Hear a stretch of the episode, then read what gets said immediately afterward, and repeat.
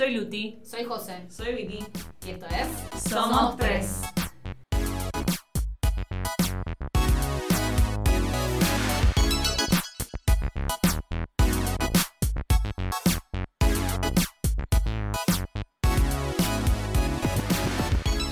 Bueno, hola, ¿cómo están? Hola. Hola, hola. Qué episodio extraño este, Dios me libre, Sí, ¿o no? terrible. Pero bueno, Terrible. onda. Vamos a Pero es el contar. primero, chicas, es el primero. Es el primero, es el primero y es el, va a ser seguramente el más raro. Vamos a explicar, expliquemos que estamos cada una en su casa eh, en cuarentena, porque ayer el presidente de la Nación dictó cuarentena obligatoria para todo el mundo por el coronavirus, así que estamos cada una en su casa y grabando de manera remota, así que vamos a tratar de que esto salga lo mejor y más natural posible para que sea disfrutable y a la vez que se pueda entender todo lo que queremos comunicar. Sí, ¿no? así que vamos a tratar de hablar pausado. Y bueno, nada. eh, que sea lo que tenga que Estamos ser. conectadas tal virtualmente. Estamos conectadas virtualmente, tal cual, tal cual. Pero bueno, bueno, les contamos a todas que en este primer episodio, que lo veníamos pensando hace un montón de tiempo, vamos a hablar de un tema muy especial que nos tocó muy de cerca a las tres y que fue un poco el motor de iniciar eh, este canal y estos podcasts, que es el tema de fertilidad. Cada una tuvo diferentes experiencias eh, a diferentes edades y en diferentes momentos de la vida y nos parecía piola hablar de este tema que es tan tabú para todos. Así que, bueno, vamos a empezar eh, contando eh, cada una cómo fue su experiencia y su relato con el tema de la fertilidad, infertilidad o como lo quieran llamar. Perfecto, ¿les Vicky. parece? Antes de, antes de seguir, perdón, José, eh, a una aclaración. Todo esto no tiene evidencia científica, son testimonios que consideramos que es la mejor forma de acompañar a alguien que está atravesando esta situación. Después, para datos científicos, tienen médicos, eh, pueden buscar en Google. Acá es sentirse acompañado a través de experiencias que nosotras vivimos. Sí, perdón, no busquen Ok. en Google, chicos. Bueno, una, No fue una forma de decir, tal cual. Recurran a médicos o a otro lugar, pero acá eh, lo que quería dejar en claro es que son nada, vivencias que creemos que les van a ayudar. Así que bueno, arrancamos. Eh, Vicky, ¿querés empezar vos? Arranquemos. Arranquemos, yo empiezo. Bueno, yo les voy a contar, no sé si todos saben ni si me conocen los que están escuchando del otro lado, pero bueno, soy Vicky y empecé a buscar un hijo muy joven, muy joven. Yo estuve mucho tiempo de novia, eh, me casé muy pendeja a los 23 años con Fernando, que fue mi novio de toda la vida. Y muy rápidamente, después de que nos casamos, empezamos a tener ganas de tener un hijo. Y yo, muy ingenuamente, eh, no sé si, si a ustedes que están del otro lado les habrá pasado, pero yo pensaba que tener un hijo era literalmente soplar y hacer botella. Me imaginaba todo eh, muy planificado, pensaba qué mes tenía que, dejar de cuidarme para, imaginar en qué mes iba a parir al, supuesto bebé que tenía ganas de tener en ese momento. Eh, y bueno, nada, la vida me pegó un cachetazo. A los 24 años empezamos a buscar, yo tenía 24 años y mi marido tenía 26. Empezamos a buscar este- ese tan ansiado bebé eh, y después de un par de meses de que el bebé no llegaba, nos empezamos a poner bastante ansiosos con el tema. Yo sabía que era joven, que no pasaba nada. eh, no hablaba con nadie porque en ese momento yo no tenía nadie a mi alrededor que esté más o menos en la misma situación. Mis hermanos habían tenido hijos rápido, ninguno había tenido ningún problema de fertilidad. Mis amigas claramente sabían más de boliche que de hijos, así que no podía compartir con ellas. Y nada, pasados los 6, 7 meses, empecé a preguntarme si, si, si lo que me estaba pasando era normal, si, si realmente era correcto tardar tanto tiempo siendo los dos tan jóvenes. Empezamos a ir a un médico, nos empezaron a hacer estudios, un estudio tras otro, a mí, a él, a, los dos, en- íbamos una especialista de acá, especialista de allá, hasta que en un momento, eh, muy desafortunadamente, yo me adelanté. En realidad, perdón, voy a corregirme.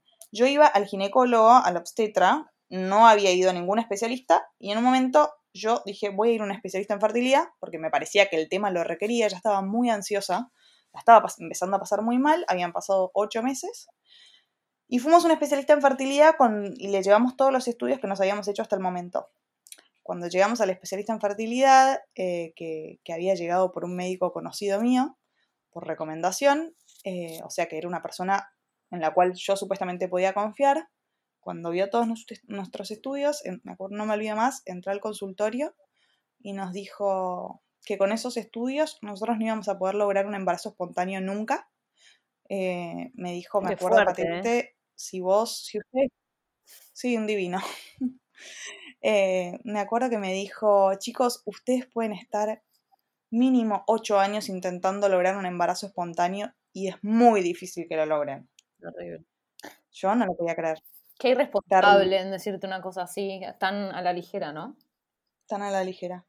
Em, fue muy duro. Salimos del consultorio con, imagínense, una cantidad de recetas, estudios médicos, pasos a seguir eh, sobre lo que teníamos que hacer, porque supuestamente íbamos a iniciar un tratamiento, eh, como a, a, los 20 días, ponele. Salgo del consultorio, me acuerdo, era más o menos esta misma época, pero hace como cinco años, sí, cinco o seis años. Eh, salgo del consultorio, nos tocó, bueno, nada, lloramos, tristísimo, bueno, voy a ir más para adelante, eh, y me enteré que estaba embarazada. A las dos semanas un embarazo espontáneo. Felicidad, yo no podía creer lo que había pasado, para mí era un milagro después de, de, de la terrible noticia que me había dado el especialista.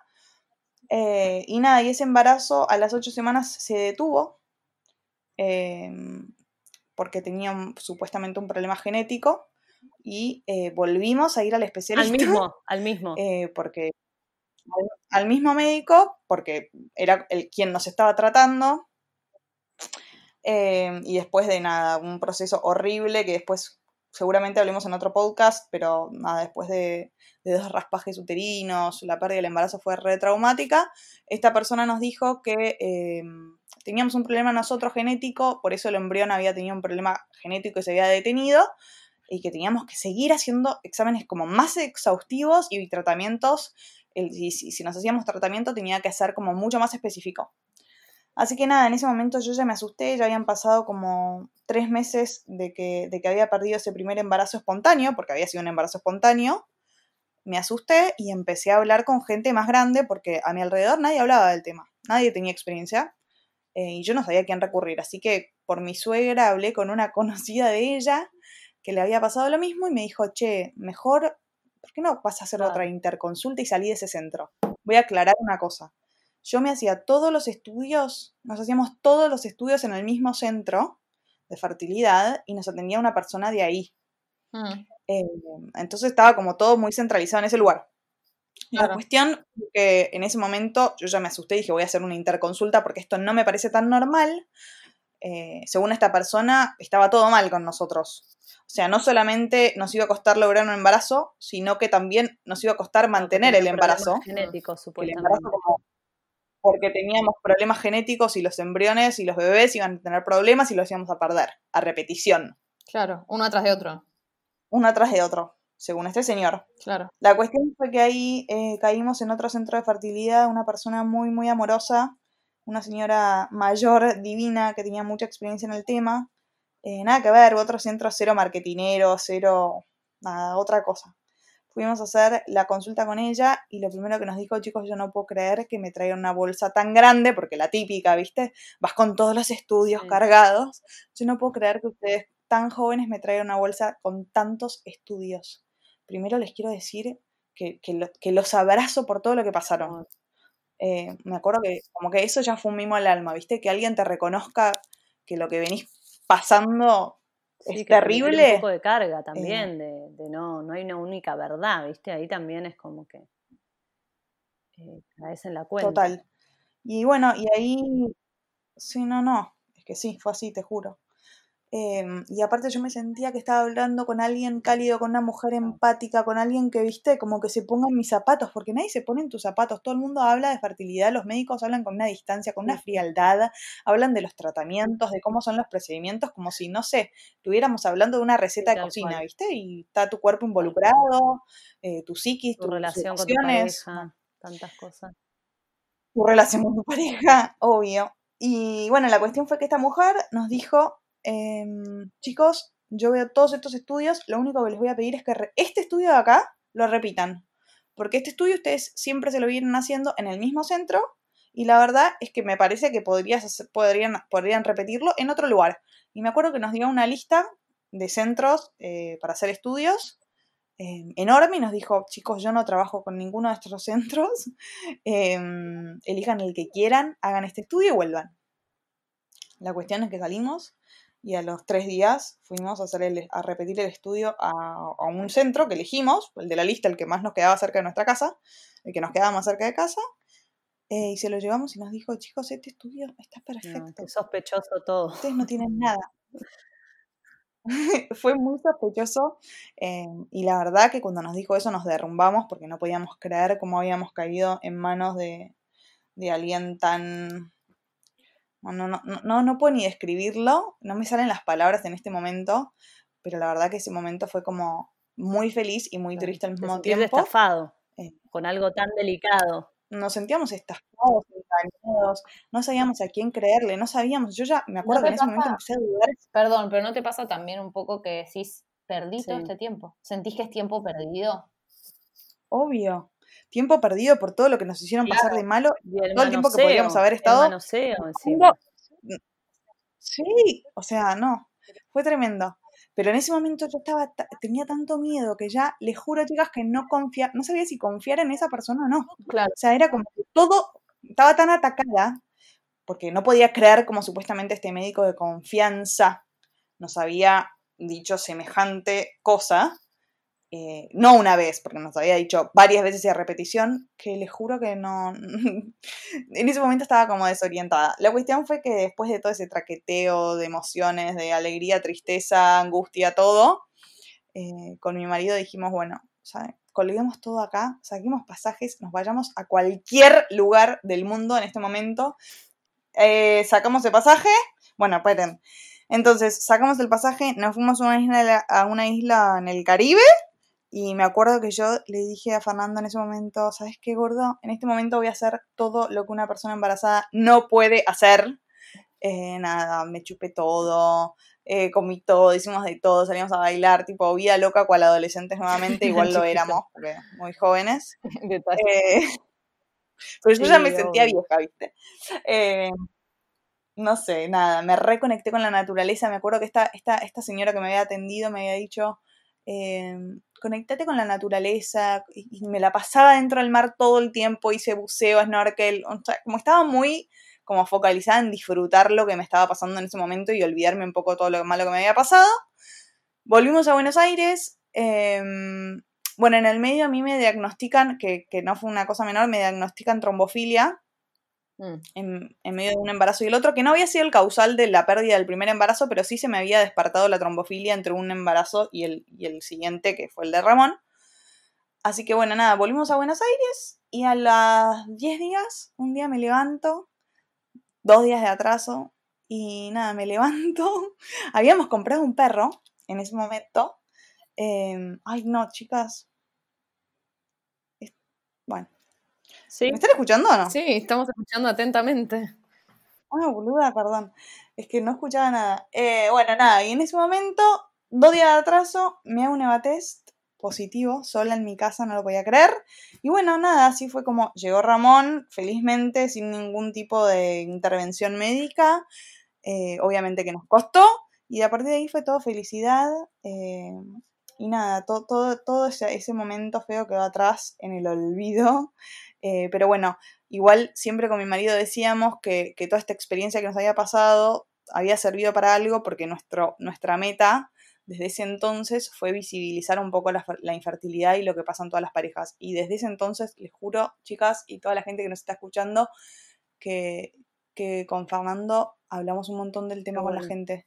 Eh, nos ha pasado ya de, acompañar a un montón de amigos, de, decirles, yo a cada persona que me cruzo, a cada mujer que quiere tener hijos, pareja o lo que sea, siempre les digo, no esperen a tener ganas, esto no es tan fácil, no es soplar esa botella, te puede costar y si te cuesta es normal, es algo que pasa, que sucede y que la gente no lo dice. Entonces, como que tratamos, creo que yo reconvertí y usé todas mis energías para transformar en algo que fue súper feo en algo requete lindo. Darle, Colorín colorado, esa fue la historia mía. gracias, Vicky. No. Bueno, ahora, ahora, ahora siguen ustedes. José, ¿quieres decir vos? Sigo yo. Sí, sigo yo, sigo yo. Em, bueno, yo como Vicky también eh, estoy en pareja con el padre de mis hijos em, hace mucho, mucho tiempo. Eh, y nos casamos muy chicos y, empezamos a buscar el primer hijo muy chicos también. Em, y bueno, y a, mí ya mi médico me había diagnosticado, antes de querer em, empezar a buscar hijos, me había diagnosticado ovario poliquístico, y lo cuento porque no es menor.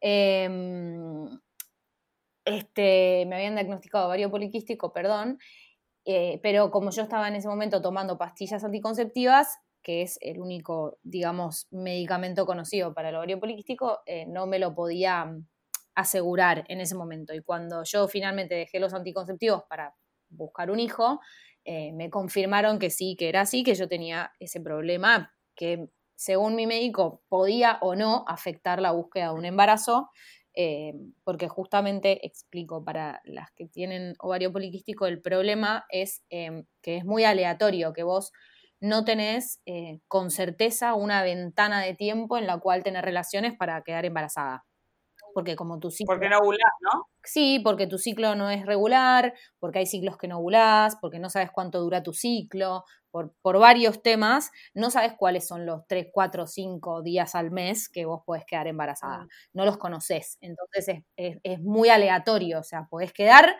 o, o, sin querer, o sea, yo conozco gente que ha quedado por accidente con ovario poliquístico, o te puede demorar un montón la búsqueda de un hijo. Tenés como todo el Pero es algo que siempre está bueno eh, tratarlo. claro.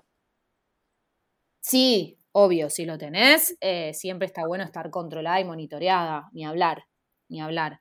Eh, pero, pero no necesariamente es un impedimento, perdón, no es un impedimento para un embarazo, no necesariamente es algo que atrase la búsqueda de un embarazo. Hay veces que no, a, eso, a, eso, quise decir. Em, bueno, cuando, y cuando decidimos empezar a buscar un hijo con esto presente, em, bueno, no venía, no venía, no venía, no venía, y pasaban los meses, los meses, meses, y cuando llegamos más o menos al mes 8 o 10 de búsqueda, yo me senté con mi médico y le dije, mira, ya no me está divirtiendo esto, porque mes a mes era, ya saben ustedes, era una frustración, era una decepción, una angustia, eh, el, negativo era una daga en el corazón, bueno. Entonces finalmente este, el médico me dijo, mi médico me había dicho que hasta que no pasara un año de búsqueda no me iba a hacer análisis, yo lo convencí que me los hiciera tipo a los 10 meses, eh, porque yo manejaba ya como unos niveles de angustia bastante elevados. Entonces me, nos empezó a hacer los análisis antes. Em, los análisis de Jero salen, de Jero, que es el padre de mis hijos, eh, salen limpios, o sea, le salen perfectos. Eh, y en mis estudios salen perfectos con el ovario poliquístico, digamos. Con toda la, como la, disfuncionalidad hormonal que trae el ovario poliquístico, pero nada fuera de lo esperado.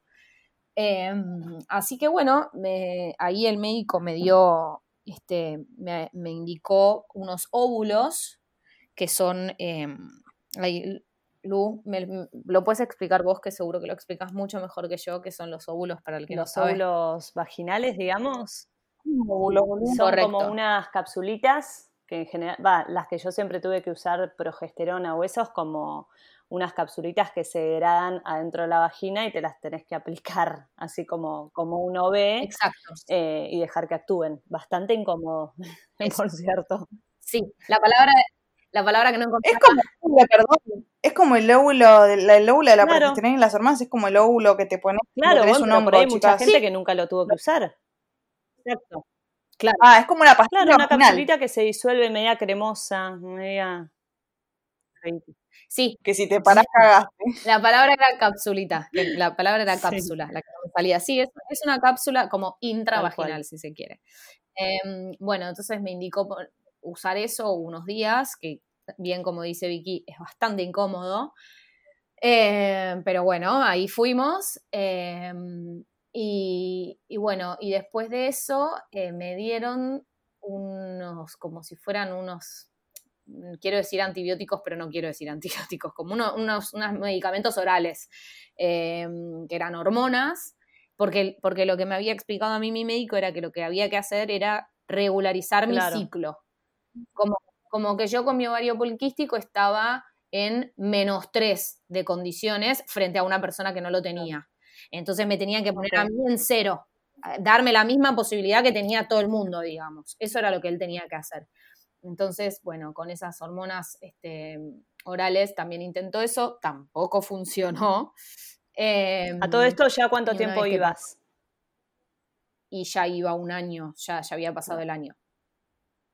Ya iba, había O sea que el paso uno fueron los óvulos, el paso dos fue la medicación. Sí, correcto. Y de una vez que nos dimos cuenta que la medicación, que eran hormonas, o sea, que no eran una medicación, eran hormonas, que eso no funcionaba, pasamos a eh, las inyecciones. Que cuando a mí me dijo inyecciones, yo dije, no, listo, chau, esto es un montonazo. Y me dijo, esto es nada. encima como eso, que ¿no? Esto que, Claro. este tratamiento que estás haciendo vos es nada, es lo más básico de lo básico. Uno cree que está haciendo todo. Eso me explicó. todo Claro, cada y mes no, que y era pasa es tipo, bueno, ya está, este mes se viene. Y no, y hay tantos niveles. no. Sí, muchos más niveles de los que uno por ahí conoce. Eh, que ya, bueno, ya vas a contar vos, Luz, seguramente eso. Em, bueno, finalmente las, las, este, las inyecciones, eh, que repito, era solamente hormonas para equilibrar mi, mi sistema, para lograr como llegar a cero y tener oportunidades de esto, de, de saber cuándo era la ventana donde buscarlo. ¿no?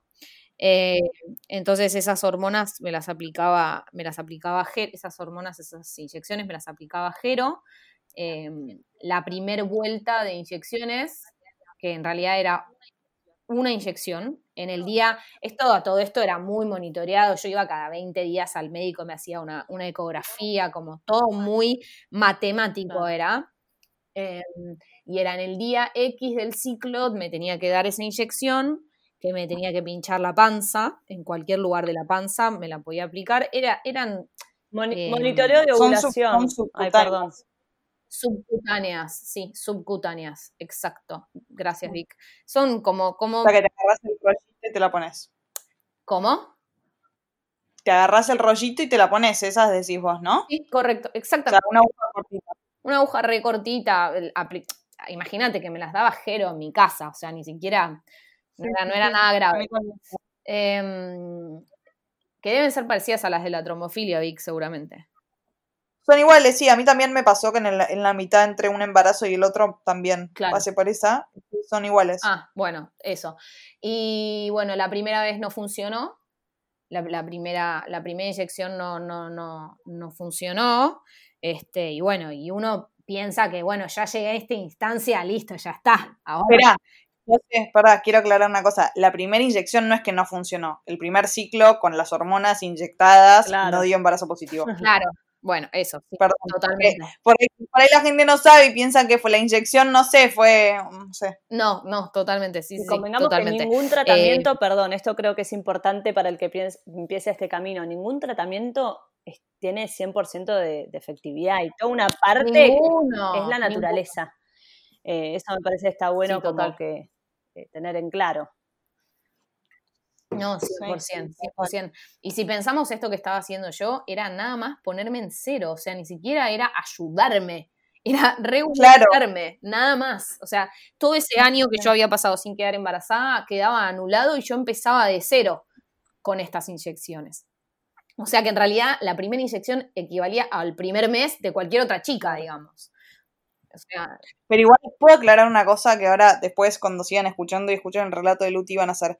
Pero es bastante importante y bastante aliviador cuando por lo menos te encuentran alguna problemática, ¿no, José? Como que, que o sea, vos fuiste porque sentías que no te estabas quedando embarazada y que había algo mal, bueno, vos en tu caso ya lo sabías de antemano, digamos, que te digan, sí, listo, está este problema, lo resolvemos y chim pum, sí, ¿entendés? Como que está buenísimo. La infertilidad sin causa aparente es una cosa como, Es mucho más terrible. Bueno, me da mucha... Bueno, la, la cuestión es que la primera este, inyección no es que no funcionó, sino que yo no quedé embarazada ese mes. Y bueno, y otra vez el mundo que se te derrumba porque vos pensás que, bueno, listo, que ahora que me estoy dando inyecciones ya está y no es tan así. La merca pesada. ¿Cómo? Perdón, no hay, perdón. Chicas, es que encima estamos grabando, perdón, porque lo voy a aclarar de nuevo. Creo que estamos, yo estoy escuchando en delay, José me escucha en delay. Sí, por eso, pero bueno, nada. por eso fue la no idea no, eh, no intervenir tanto, no porque no querramos, sino porque como no nos vemos las caras en este episodio, vamos a priorizar que, nada, que escuchen bien a cada una. Hay otro será más Sí, que dinámico cuando nos veamos cara a cara. Chao, me callo la boca. Sí. Me callo la boca. Eh, bueno, y después, el segundo mes, eh, me tuve que volver a dar la segunda inyección. Yo no sé hasta cuándo iba a durar eso. O sea, yo no sabía cuántas inyecciones me iba a tener que poner. En principio fue como, bueno, te pones esta, no, bueno, no sucedió, bueno, dale, vamos con otra. Y yo no sabía si, si no quedaba cuántas veces más me iba a tener que inyectar.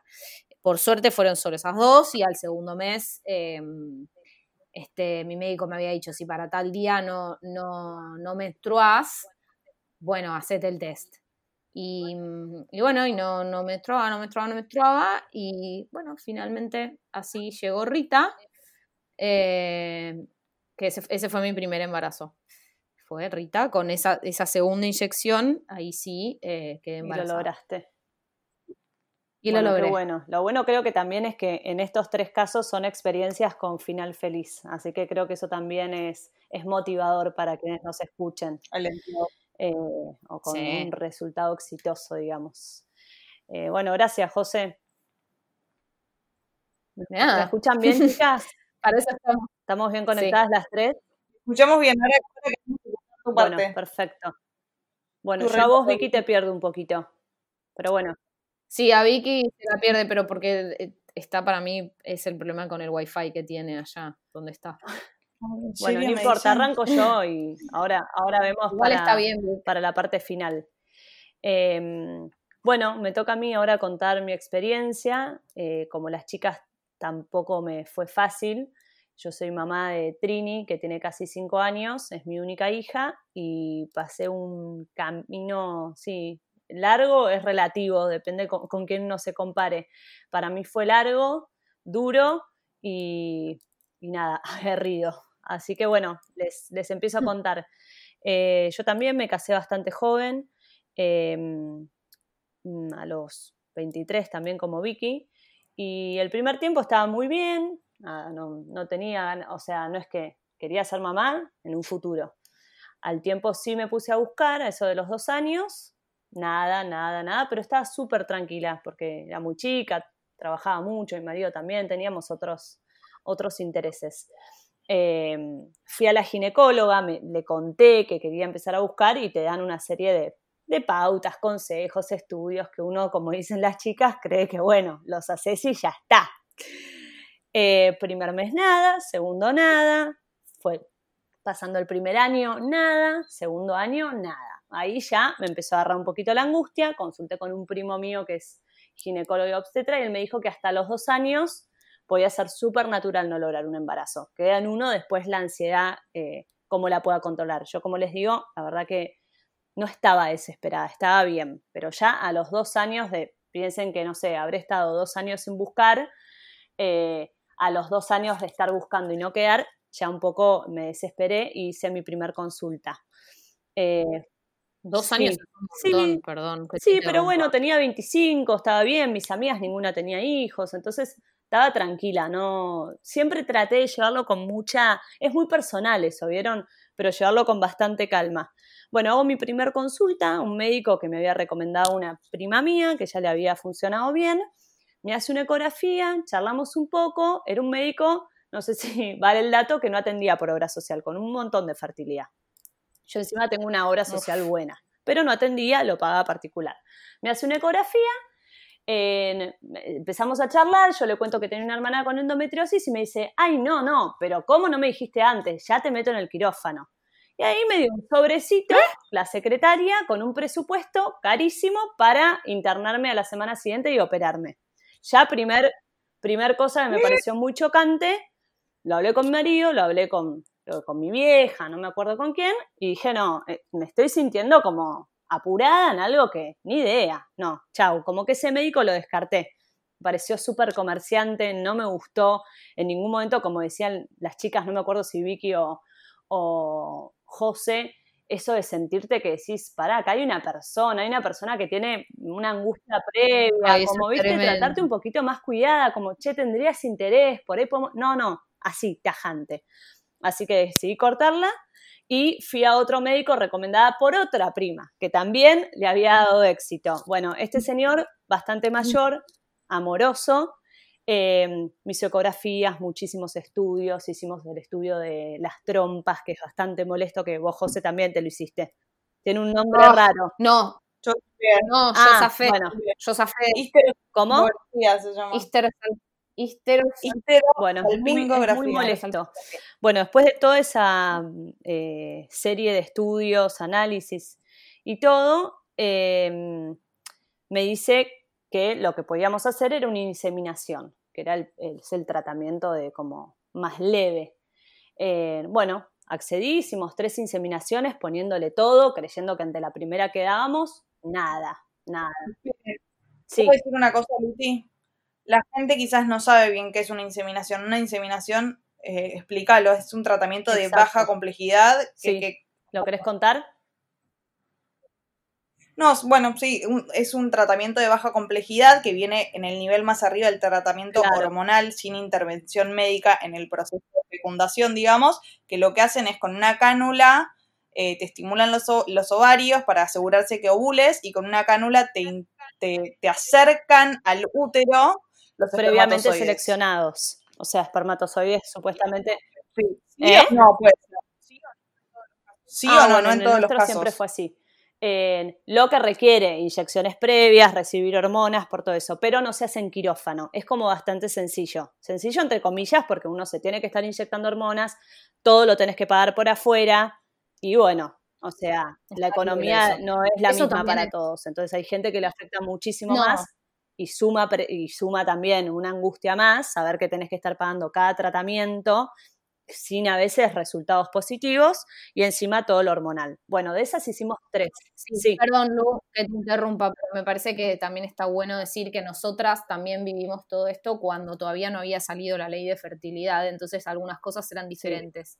Hoy por hoy por hoy eh, este tipo de tratamientos hay muchas instancias que sí las cubre la obra social y que uno no se Hay tiene algunas. que preocupar de. Si tenés Sí, obra sí, social, y no.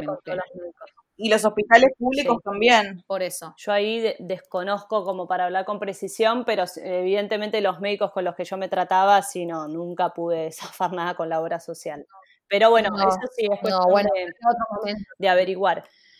Bueno, me hice tres inseminaciones, no funcionaron y ahí el médico me dijo, bueno, mira, me parecería bueno seguir con, una laparoscopía para ver si tenés una endometriosis oculta, que es un, factor de, infertilidad bastante común, una causa, perdón, una causa de infertilidad bastante común la endometriosis. Pero a mí en, en las ecografías no me salía hicimos, eh, pasé al- eh, fui al quirófano, digamos, me hicieron la laparoscopía y el médico me dijo, mira, tenías como apenitas, como que puede interferir para que te quedes em- embarazada, pero no era gran cosa. Vamos a hacer dos inseminaciones más, o sea, vamos a hacer de nuevo otra inseminación. Bueno, hice la cuarta, nada, hice la quinta, nada, y me cansé también del médico. Como que dije, necesito algo más power, necesito a alguien que me diga, vamos a ir al máximo y vamos a buscar que te quedes embarazada. Estaba bastante cansada de que me digan, todavía sos joven. Yo entiendo que obviamente Ay, eso es terrible. es mucho más desesperante para la gente que se le está, corre el reloj biológico, pero también cuando uno está hace mucho, eh, la angustia crece y yo ya la verdad que quería, eh, digamos, tener un hijo. No me importaba. cuando- No importa claro, era, era un tema mío si yo quería ir a un in vitro o no. Me recomendaron otro médico, mucho más joven, súper piola, eh, que después, nada, lo súper recomiendo si, si me quieren preguntar por, por privado. Eh, y a él le dije esto que yo sentía. Le digo, mira, eh, Diego, se llama Diego, necesito, Diego, Mm. que me des todas las herramientas para que yo pueda elegir y conseguir esto. Bueno, me dice, bárbaro, te, te rebanco, me dice, vos evidentemente tenés una infertilidad sin causa aparente, porque hay como cositas aisladas, pero la realidad es que nada relevante como para que vos no logres un embarazo natural, pero muchas veces es, es una causa muy común. Me dice, así que yo te propongo hacer un in vitro, que la realidad es que no tiene tanta complejidad como uno cree. eh, eh, lo que más duele me parece que es el desgaste, el desgaste prolongado en el tiempo. Mm. Pero lo que es una, una in vitro no es tanto, no es tanta intervención. Bueno, entonces ahí es que lo que pasa es que vos ya venías también, perdón, pero venías también de la fertilización asistida, que dentro de todo, o sea, en desgaste me parece mucho peor la fertilización asistida que el in vitro. porque el in vitro... Chicas, es lo mismo. Luti, es, tu punto de vista, me parece, porque vos... No, no es lo mismo. Pero, pero el in vitro es más, la in vitro invasiva. Es más invasiva. claro, no es lo mismo que la inseminación. Por eso. No, por eso, pero vos decías que, que no Ay, perdón, entendí que estabas diciendo como que era más o menos lo mismo. No, digo que, uno cuando está muy fuera de los tratamientos y le dicen el paso que sigue es el in vitro, el primer, viste, momento es como, ay, ya es lo último, Dios, ¿qué será? Lo ves todo como muy artificial. O al menos cuando yo lo hice, que fue hace mucho tiempo antes y no tenía tantos mm. casos cercanos, por lo menos. Ahora ya sabemos que es algo mucho más habitual. Eh, obviamente requiere de una aspiración de óvulos, requiere de una también estimulación previa, requiere de que entres al quirófano, eh, un montón de otras cosas, pero tiene mayor porcentaje eh, de éxito que, la inseminación. En in vitro vos tenés un 40%, igual después, nada, eso lo pueden consultar con, con gente profesional en el tema tal cual. Yo volviendo a mi caso, bueno, les cuento que fui por esa opción, súper motivados, hicimos la primera in vitro diciendo, bueno, listo, ya está, esto es lo último. Em, lamentablemente no funcionó, no importa, seguimos con pilas, muy positivos, fuimos por la segunda, ya diciéndole, eh, no, les dije algo previo que bueno, no sé si entrar en ese detalle, pero yo en la primera tuve muy buenos resultados en cuanto a los embriones que conseguimos, entonces pude congelar un par. Eh, entonces, en el segundo intento de esos que tenía, me puse dos, porque en el primero el médico eh, prefirió empezar con uno. En la segunda me puse dos, logré el embarazo, pero lamentablemente lo perdí, que fue muy triste, terrible. La verdad que terrible después de tanta búsqueda, haberlo conseguido, le habíamos contado a todo el mundo. De ocho semanas. Nada, la típica causa que es, no estaba bien cromosómicamente. Em, lo perdí. Lu, ¿cuánto, tiempo había pasado desde que habías empezado a buscar? ya como cinco años. No, no, desde que empecé ¿Cinco años? desde que me casé, perdón. Desde que me casé. Desde que empecé a buscar ah. más o menos tres años. Ya era un tiempo como. Mm. Sí, más que nada desde cuando uno empieza a acumular eh, frustración. Creo que ahí es el tema, ¿no? Cuando uno se empieza a conectar con ese tema y empiezan las frustraciones mes a mes a acumularse. Y ahí es como difícil mantenerse eh, positivo, pero después de perder el embarazo, ni les digo, realmente me vacié, literal, literal. Fue yo, no sé si quiero seguir luchando con esto. Lo hablamos con mi marido y dijimos, bueno, veamos qué pasa. Encima me salió un pólipo, tuve que volver a entrar al quirófano para que me lo saquen. La verdad que ya la situación era como nada, vacíos. Es cuando ya te sentís que, no, no puedes sufrir más en base a ese tema. Em, pero bueno, como es el ser humano, resiliente, eh, nada, a los tres meses tuvimos ganas de volver a intentar, teníamos embriones congelados, nos volvimos a poner dos y ahí sí me quedé embarazada de Trini, la que ahora es mi hija. Eh, o sea, solo uno me enganchó, ella.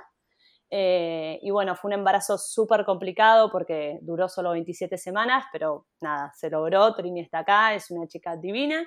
Y bueno, nada, después de eso no, no volví a tener otro embarazo, no lo volví a conseguir, pero bueno, eh, tengo una hija, o sea, lo que yo más quería en el mundo, lo logré. Así que bueno, esa es un poco mi, historia. Súper importante. Tremenda historia, Luti. La verdad que te juro que tu historia me, me, me moviliza un montón porque tuviste como Creo que, que todas las cosas, no sé, como estuviste un montón de tiempo buscando, después te quedaste embarazada, eh, infertilidad sin causa aparente, lo perdiste, después te quedaste embarazada, tuviste un bebé prematuro. cuando pasa todo es como que después lo mirás y no lo puedes creer. Sí te pone muy mal cuando ves a otro sufriendo por eso, porque vos estuviste ahí. Eso es como muy, muy movilizante. Eso es terrible, sí. Cuando ves a uno igual mucho más tiempo, chicas. Lamentablemente que se hacen millones de tratamientos y no lo consigue. Eh, nada, es un tema que creo que está bueno charlar, más así como nosotros, a corazón abierto, desde la experiencia, no tanto eh, no tanto científicamente como, como dicen las chicas, que a veces se habla todo muy como si nosotros fuéramos objetos o envases y la verdad que nada, está toda la parte emocional. Eh, que es súper importante manejarla y que nada, se complica, se complica los, sentimientos, la relación con la pareja y a momentos, hay que ser muy fuerte. Pero bueno, ánimo para todos los que estén pasando por una situación similar. Ay, sí, los abrazamos fuerte. y ojalá les sirvan todas estas vivencias que les compartimos. Por lo menos para no sentirse tan solos, ¿no? Para, para, perdón, quiero aclarar una cosa. Para todos los que, si los que están escuchando no lo están pasando, pero saben que, que alguien a su alrededor lo está pasando también. Presta atención, acompáñalo, eh, pregúntale cómo está de manera correcta, ¿no? Con el corazón abierto, como que también es importante, yo creo que toda, toda la gente entienda sobre este tema y sepa lo que sufre una persona que quiere lograr un embarazo y no lo consigue, como que... Sí, ¿no? Me parece que tal cual. está bueno también. Eh, como que lo que hay que sacar es el tema tabú, que tipo de esto no se hable, que por ahí sabes que una amiga tuya está buscando un embarazo, no lo consigue, vos te quedas callada, porque no se habla de eso. Eso es, me parece como... Tal cual. Bueno, que de hecho es el tema que viene, el que vamos a charlar un poco de, entre lo que vos decís, eh, el lado B o la otra cara de la moneda de todo esto, que son un montón de, cosas que acontecen. Sí, obvio. Todo, lo que pasa alrededor del embarazo que no llega, ¿no? Em, bueno, Luti les decía que yo a mí una cosa que, lo que más me pegó de todo este tema, se los dije antes en mi relato, es eh, lo que pasa con la gente que está alrededor tuyo, ¿no? Eh, yo me acuerdo cuando buscaba el embarazo, nadie me preguntaba nada, chicas, ni mis amigas, eh, mi familia con muchísima cautela y nosotros con mi marido necesitábamos como exteriorizarlo. Y, me acuerdo que después de haber perdido ese primer embarazo, me preguntaron, yo les conté a mis amigas, porque yo no les había contado que está embarazada, me preguntaron, pero después es como que nadie se animaba a hablar del tema. Y hace poquito me pasó que entre dos conocidas de una amiga, eh, dos, dos, dos mujeres habían empezado su camino de búsqueda juntas, ¿no? Una ya venía hace bastante tiempo y la otra hace menos. Eh, una logra el embarazo, a los pocos meses que empiezan a buscar como en simultáneo.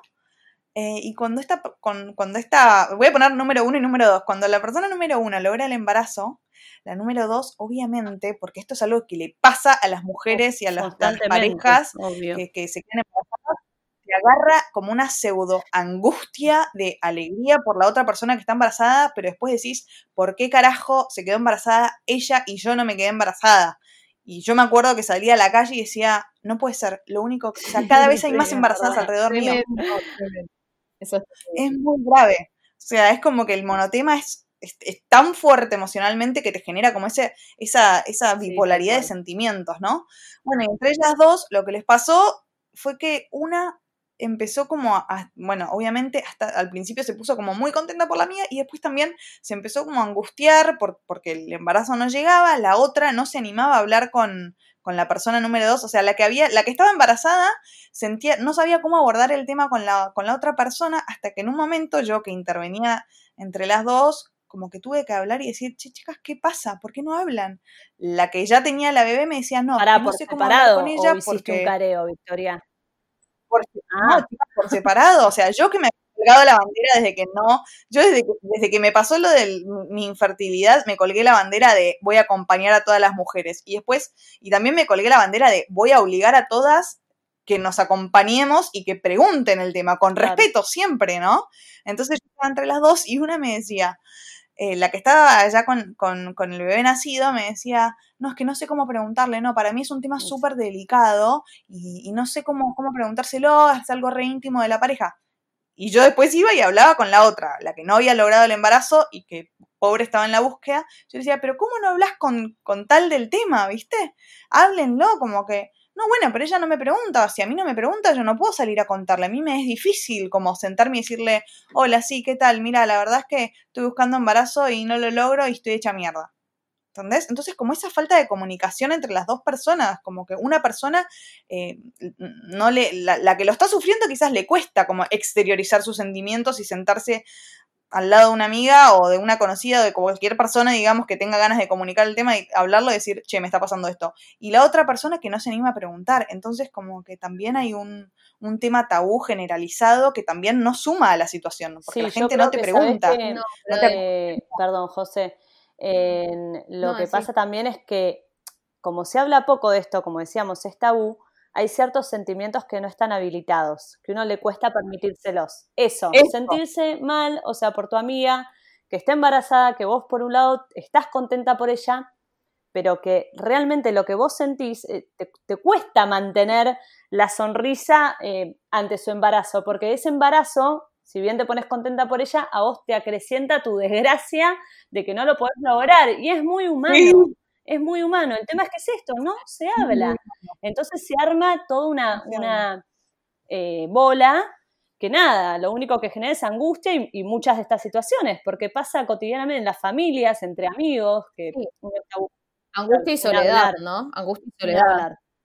Y, también, y también me parece que es importante decir que hay una manera de, o sea, no es que de esto no se habla porque no le quiero preguntar, porque no le quiero incomodar. Como que si vos buscas la manera de acercarte y preguntarle con amor, con empatía y, con, realmente con interés, se puede preguntar. Sí, a full. Me parece que es lo más importante, lo que la gente quizás a veces no sabe cómo destrabar, ¿no? Claro. El cómo cómo, o sea, hay una forma, hace poquito, perdón, eh, pero lo voy a contar porque fue retextual. Hace poquito también me pasó con otra pareja de amigos que tienen otra pareja de amigos que no se quedaban embarazados. Entonces yo decía, bueno, le preguntaste, no, es que no sé cómo preguntarle. Y le digo, escuchame una cosa, te sentás y le decís, che, amigo, eh, yo sé que vos estás pasando esto, yo no sé si vos querés hablar del tema o no, pero la verdad te acompaño, quiero saber cómo estás. O sea, es muy diferente preguntarlo de esa forma que decir, che, ¿y vos para cuándo el embarazo o cómo viene este tema? Como que si uno lo aborda desde el amor, desde la compañía, desde la empatía, desde tipo sentimientos copados. Y habilitarlo a que no quiera hablar, como vos decías. Pues también puede ser eso, uno puede abordar desde su lugar, ah, quiero hacer, y por ahí esa persona no está en el momento para hablar del tema, pero bueno, está bueno lo que dice Vicky de que se sienta acompañado, que se sienta que a alguien le importa lo que le está viviendo. Sí, total. Claro, porque desde el silencio nadie sabe, o sea, nadie, nadie le pregunta, nadie te pregunta cómo estás, cómo estás, porque todos piensan que es un tema tabú, pero vos, en mientras tanto, la estás pasando para el culo. Sí. O sea, estás más sola que un hongo, estás viviendo un calvario y encima tus amigas y tu gente conocida de tu alrededor no se anima a preguntarte, pero vos no sabes qué, por qué no se animan. A veces yo me acuerdo que llegaba a pensar y decía, bueno, evidentemente les debe chupar un huevo. O sea, no les importa. No, y no, saben abordarlo, no saben, no saben también muchas veces cómo hacerlo porque piensan que hablar de eso a vos también te duele, que sí es así. Claro. Y muchas veces no sabemos si realmente la persona está, porque por ahí una veces lo cree, ¿viste? Decís, che, esta pareja, si le encantan los chicos, hace tanto, pero no sabes si realmente por ahí lo están buscando. Creo que por, eso también es un tema delicado y hay que ser cuidadoso, porque después tenemos todo el, el otro grupo de gente que es muy desubicada, que hace comentarios fuera de lugar, que no es la manera, está claro, ¿no? En, el medio de la verdulería y vos para cuándo, y vos para cuándo el segundo, o por Instagram o por lo que sea, ¿no? Eso creo que está bueno tener bien claro la diferencia. Y lo hablamos tres personas que lo vivimos, no es que estamos hablando de maestras ciruelas, ¿no? No, no, no. Tal cual. Aparte, aparte quiero decir una cosa, chicos chicas em, y todos los que nos están escuchando, no todo el mundo quiere tener hijos. Entonces también, como que si no lo, si lo, vas a preguntar, por ahí te responde, no, mira, la verdad no tengo ganas de tener hijos, o sea, y es súper válido. Está buenísimo que pase. Entonces la pregunta como que puede tener dos desenlaces que no están buenos, no sé, como, como preguntarlo con tanta soltura, ¿no? Tal cual. Totalmente. Totalmente. Bueno, y para cambiar un poco y para ponerle un poco de humor a la situación, hablemos un poco. Bastante serio este podcast, sí, sí, Bien, pará, pero estamos hablando de temas muy profundos. Hablemos un poco del sexo dirigido. Por favor, se los pido. O sea, ¿qué onda? Porque cuando vos estás en el medio de un tratamiento de fertilidad, que yo repito, hablo de esto como si yo hubiera llegado como Luti por ahí, como al, al, escalón más alto, si se quiere, que no fue así, pero bueno, en el escalón que yo llegué fue suficiente como para decir, no puede ser que esto tenga que suceder así. O sea, yo quiero un hijo y me están diciendo, tenés que, em, tenés que tener sexo tal día, tal día, tal día, inyectarte tal día, venir al consultorio y te hago una, una ecografía y a los tres días, tipo casi que te decían, tenés que comer berenjenas y hacerla vertical. Era como, no puede ser.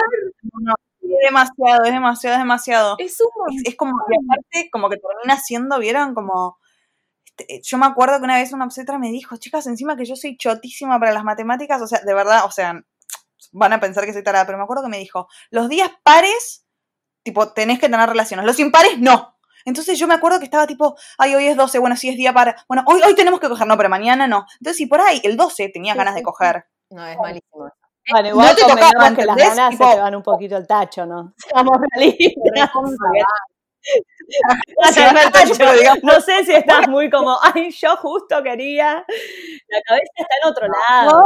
No, Pero imagínate, a mí me pasaba situaciones, no sé si a ustedes les habrá pasado, pero que por ahí tipo tenías un evento, no sé, ibas a un cumpleaños y decías tipo, o un casamiento, que volvés a las 5 de la mañana y decís, Ay, no, ay, la puta madre, hoy es día impar, tengo que coger, o sea, Pará, como muy grave, muy grave. médica, es como, Eso, eso.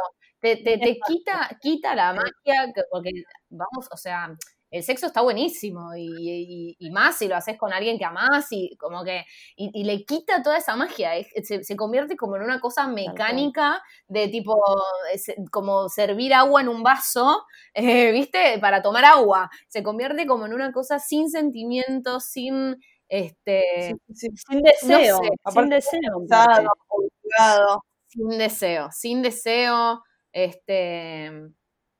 todo es antinatural. Yo seguramente que ustedes lo, lo- lo habrán hecho, pero después de coger te tenías que poner, va, yo me, yo me ponía las piernas arriba de la pared Ay, sí. porque pensaba, me habían dicho, o lo había leído en Google, no sé qué mierda, que para que los espermatozoides no se caigan y lleguen más rápido y la gravedad los ayude, tenían que subir las piernas. Entonces, aparte de que todo era una mierda, después de coger me tenía que dar como media hora con las patas para arriba y no me podía dormir, ¿entendés? Era como, No, sí, Dios sí, santo. es Sí, terrible. sí, sí, sí, sí, sí. El sexo en épocas de infertilidad. Sí, Pero bueno, yo terrible, creo que hay que buscarle un poco la, la vuelta, eh, nada, ser creativo mismo con la pareja para cuidarse en esos momentos de vulnerabilidad, también desde otro lado, ¿no? Eh, Sí, ser, ser un poco más creativos también, porque la realidad es que te tenés que pon- como poner creativo en esto que decimos de, la verdad que no te dan ganas, llega un momento que no tenés ganas, tipo que decís, yo no puedo tener relaciones, no sé, yo por lo menos hablo por mí, no, cinco veces por semana, me agoto, tipo, no quiero más. Entonces Me parece un montón. te tenés que poner A mí, tipo, a mí creativo. me parece un montón. te tenés que poner creativo para seguir teniendo ganas, para que, como, porque la verdad que hay que hacerlo igual. Entonces te tenés que poner creativo y, y como todo el amor del mundo ponerle para que funcione y, y es, es complicado, es complicado. No, y la culpa, hablemos también de lo que pasa, de la, porque a mí me ha pasado meses, en todos los que pasé, que no fueron muchos, gracias a Dios, pero digamos, me ha pasado meses que decía tipo, no, bueno, sorry, hoy ya no, claro, ya está listo. y que Eh, sentís que no sé, perdiste el tipo, mes. por, favor, envía, no sé, envía 22 de tu ciclo y decís, bueno, listo, hasta, hasta hoy llegué. Y por ahí después me acuerdo que me venía y era tipo, ay, seguro que fue por ese día, qué pelotuda que fui, Sí, eso sí. Y así Por eso, de nuevo, consejos, si se puede dar consejos sobre esto, nada, habiliten a tener todos estos sentimientos, son súper normales, es normal colapsar, así como se puede colapsar en la maternidad, en esto también, y, y Uf, permítanse sus espacios, si están bajón y volvemos al tema de las embarazadas, si no tienen ganas de ir a un lugar porque saben que se va a tocar constantemente ese tema y por ahí la gente no, no tiene el registro de todo lo que nos pasa, bueno, eh, permitirse resguardarse, cuidarse, creo que eso también es súper importante, ¿no?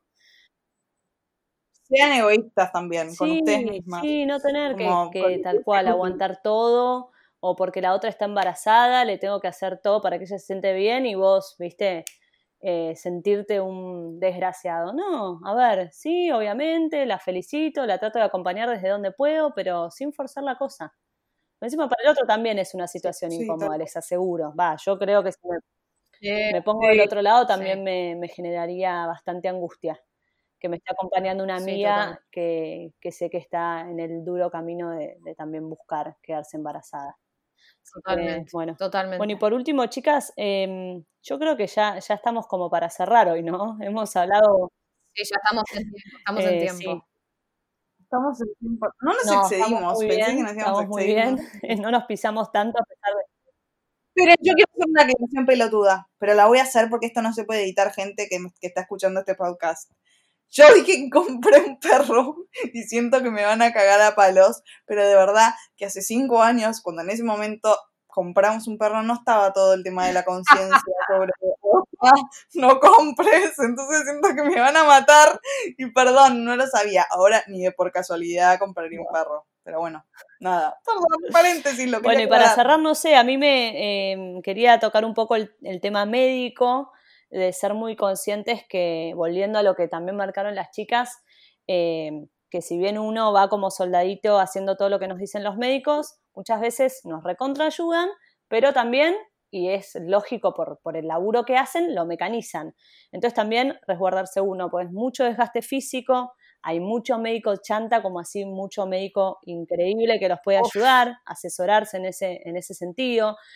Apelar a una interconsulta cuando mí- no te sentís cómodo con el médico, cuando no te sentís escuchado. Sí. Eso iba a decir, perdón Lu que te interrumpa, pero como también confiar en esa vocecita Sí. interna que te está diciendo, che, acá, ac- por acá no es, ¿viste? Y por ahí vos decís, no, pero me lo re recomendaron y es un grosso, y no importa, si, si vos sentís que ahí no es, Tal no cual. es, rajá de ahí, los por algo esa vocecita Por ahí el que a uno le parece Tal cual. increíble, a otro no le cierra. Entonces, nada, permitirse tal cual dudar y hacer una interconsulta. Puesto el tema. Sí. Sí. Perdón, yo quiero decir una cosa, que así como, como cuando tocaron el tema, la palabra obstetra, se me prendió la lamparita y, y, y a mí que me pasó, que tuve que buscar una obstetra que me acompañe y que me respete, también es súper válido que en el tema fertilidad, si de repente te topas con una obstetra que te dice, con un, eh, per- perdón, especialista en fertilidad que te dice, che, este mes tenés que hacer esto, lo otro, y vos no tenés ganas porque sentís que lo querés hacer más pausado o porque te parece que es muy invasivo para tu cuerpo, bueno, también es súper válido que se lo plantees y que se lo digas, ¿entendés? no es porque el, el- el especialista te está sugiriendo que tenés que hacer o, o el camino más invasivo o el menos invasivo, como también respetar lo que uno desea y su cuerpo, ¿no? Y como escuchar la voz que dice José para eso. Bueno, a mí me sirvió respeten. mucho, más total. allá de, de la parte, nada, médica, re- reproductiva. Yo hice memoria celular en su momento y la verdad que me ayudó un montón. Como que el lado psicológico también es re importante eh, cuidar, Re, también porque uno re. recibe muchas hormonas con estos tratamientos. Eh, nada. Yo hice acupuntura. Y bueno, para la creo que el consejo de las tres es También. eso. Si ven a alguien en esta situación, le pueden recomendar nuestro, eh, nuestro podcast de hoy, eh, darle una mano desde donde puedan. Acompañen, Sí. acompañen, acompañen, Sí, acompañen. sí, sí, sí. Después, si el otro rechaza la ayuda o no quiere hablar, está perfecto, pero demuéstrenle que ustedes, nada, les interesa y que los quieren acompañar. Así que, sobre todo, creo que, nada, los que ya lo pasamos, lo, eh, lo podemos dimensionar mucho más, ¿o ¿no? Es como que. Sí, bueno, bueno, chicas, ya empiezan las criaturas a, a cortar el tiempo, así que son las- son estamos. Bueno, nos vemos, nos vemos la Adiós. próxima. Chau, Chau, chau. chau. Muchas gracias. Chao. Gracias por estar del otro lado. Si te gustó, compartilo con quien creas que lo puede disfrutar como vos. Y si querés, también puedes suscribirte y escuchar todos los episodios. Hasta la próxima.